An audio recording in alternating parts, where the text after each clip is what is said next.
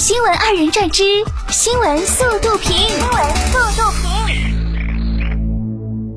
日前，教育部等五部门印发关于进一步加强和规范教育收费管理意见的通知。意见要求学校不得擅自设立服务性收费和代收费项目，不得在代收费中获取差价，不得强制或暗示学生及家长购买指定的教辅软件或资料。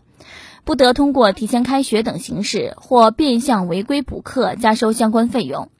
校内学生宿舍和社会力量举办的校外学生公寓均不得强制提供相关生活服务或将服务性收费与住宿费捆绑收取。学校自主经营的食堂向自愿就餐的学生收取伙食费，应坚持公益性原则，不得以盈利为目的。说是说了，那有的学校听得进去吗？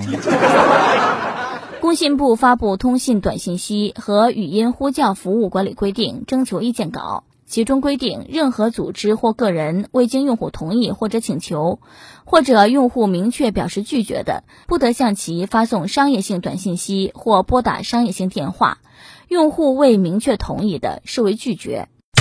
这个真该管管了，总是收到一些莫名其妙的短信和电话。二十九号，安徽亳州军训结束后，初一男生拖着一麻袋饮料瓶走出校门，称要卖了当班费。父亲称瓶子是同学们一起收集的，一共卖了七块钱。把瓶子搬上车时，旁边有人笑，自己觉得没啥可笑的，孩子长大了，挺好的，真的不丢人。乱扔垃圾的人才可笑呢。北京国贸冰场开了二十一年，七十五岁的姬凯峰爷爷就在这里起舞了二十一年。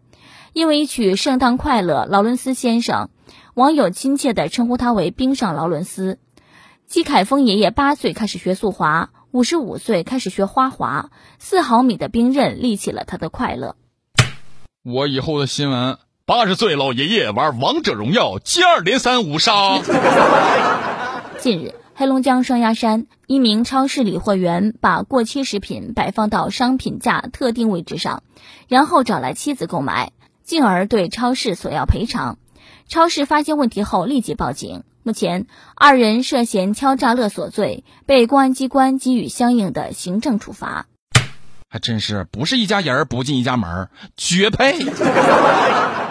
近日，广东深圳，家长查看家里监控，发现了有趣的一幕：视频中，宠物狗听到家长的脚步声，一边叫一边用爪子提醒正在看电视的小女孩。小女孩看到后，立刻关掉电视做作业，装作什么都没有发生。要是我小时候有这个狗狗，也不至于被抓包那么老多次了。近日，在内蒙古赤峰市一处新修路段上，长约一百五十米的盲道被改成了十八弯。当地残联表示，无障碍设施的建设和改造应该符合残疾人的实际需求，同时呼吁施工方在施工盲道的时候，应多考虑盲人的实际需求。谁同意建成这样的？绑上眼睛走一遍，他要认为很好走，那就没问题。八月三十号，湖南株洲，三岁女童与家长同乘电梯时，被滞留电梯独自上到八楼，孩子寻找大人时从窗户坠亡。家长认为窗台太矮，求未安装防护装置。律师付建表示，新闻中的窗台距地面高度九十二厘米的话，符合相关规定标准，监护人应尽到更多义务，物业顶多人道主义援助。不管怎样，自个儿孩子自己个儿看好。八月三十号，印媒称，新冠疫情致近期印度童婚事件显著增加，不少家庭因受生计所迫，将女儿嫁出去减轻负担。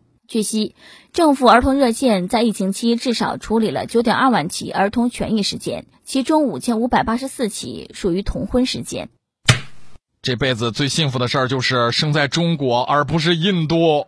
史上最差国务卿之一是美国《华盛顿邮报》今年三月三十号给予蓬佩奥的头衔，以抨击他在疫情期间毫无建树。五个月之后的八月三十一号，这家美媒再次以蓬佩奥是史上最差国务卿为题，列举其荒唐言论和无脑行为，称蓬佩奥将美国外交政策推入死胡同，让美国受孤立程度达到历史顶峰。巧了，这不巧了吗？我也是这么认为的。